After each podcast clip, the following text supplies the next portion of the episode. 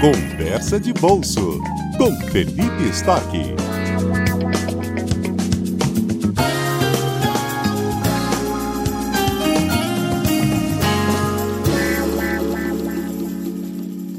Bom dia, Fernanda. Bom dia, ouvintes. Final de ano chegando. A Natal já está batendo na porta, já estamos em dezembro. E nessa semana caiu a primeira parcela do 13º salário. Ah, e aí sempre vem aquela dúvida, né? O que devemos fazer com esse dinheiro? Qual é a tomada de decisão certa para a gente aplicar, para a gente usar esses recursos novos que caíram, essa renda extra que caiu na nossa conta? E a verdade é que não tem uma resposta certa, não tem uma regra de bolso, não tem algo que eu devo fazer, que eu preciso fazer. Tá? Tudo depende da situação financeira que o ouvinte se encontra nesse momento. A primeira ressalva que eu vou fazer é que essa é a primeira parcela. A primeira parcela não tem desconto de imposto de renda. O desconto de imposto de renda ele fica na segunda parcela, que vai entrar agora em dezembro. Ah, então, a primeira coisa muito importante é a gente lembrar que a segunda parcela do 13º salário ela cai menor do que a primeira. Porque a primeira não tem desconto de imposto de renda, a segunda tem. Então, ela vai cair na nossa conta lá o valor líquido ele vai ser menor na segunda parcela do que foi agora na primeira. Tudo bem, sabendo disso, tendo isso em mente, a gente precisa pensar o que fazer com esse dinheiro nesse momento. Tá? A primeira coisa que o ouvinte deve fazer é avaliar a sua situação financeira, é saber quais são suas dívidas, é saber quais são suas despesas, quais são aqueles compromissos que já foram assumidos, para a gente pensar para o que, que a gente, se a gente tem espaço para fazer novos gastos ou não. Né?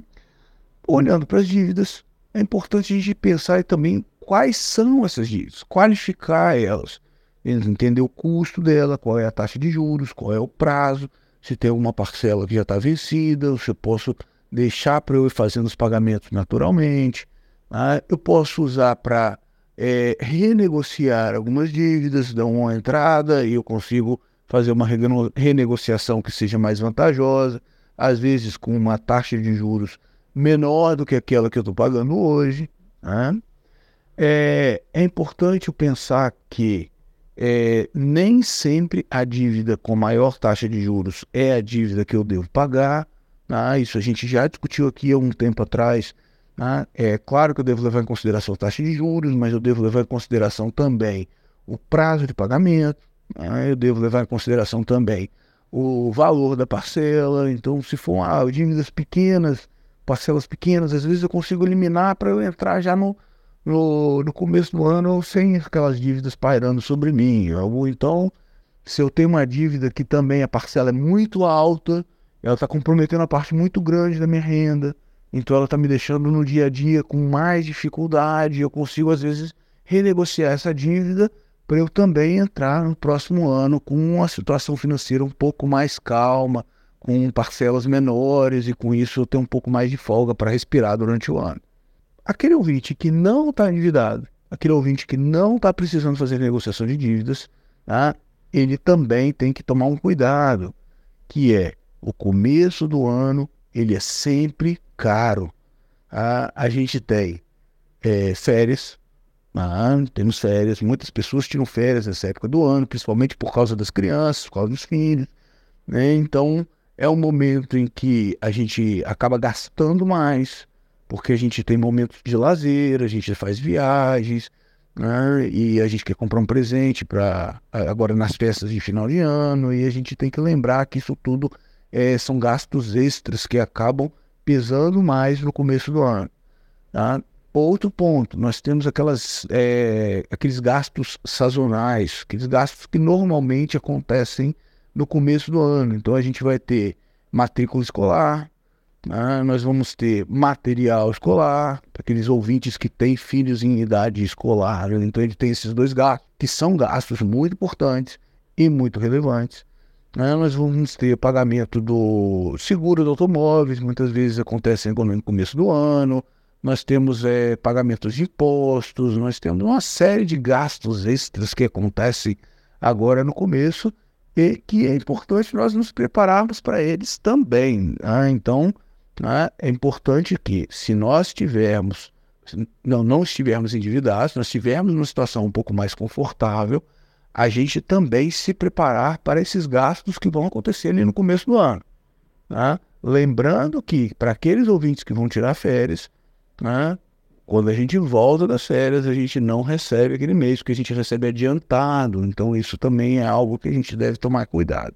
E também, claro, se sobrar o espaço, né, fazer alguns gastos, né, comprar presentes, a gente poder fazer um planejamento aí, porque a vida não pode ser só para a gente pagar despesa.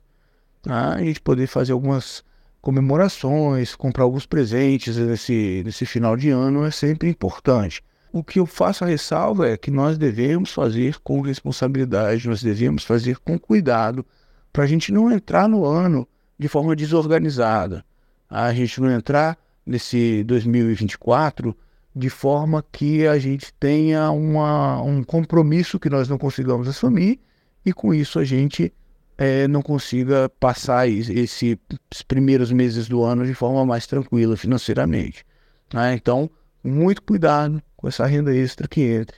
A gente tem que ter um planejamento para a gente aplicar esse dinheiro, a gente tem que tomar boas decisões. Né? Claro que é importante a gente fazer alguns gastos com os nossos entes queridos, com nossos familiares, com nossos filhos, com nossos cônjuges, mas a gente não pode se comprometer a, além daquilo que nós podemos cumprir, tá? porque senão a gente entra o ano desorganizado, e entrando o ano desorganizado, a gente tem muito problema para a gente conseguir passar por esses gastos que acontecem em todo começo de ano. Tá? No mais, é isso. Tá? Um abraço a todos, bom final de semana, uma boa sexta-feira tá? e é, a gente se vê da próxima. Um abraço.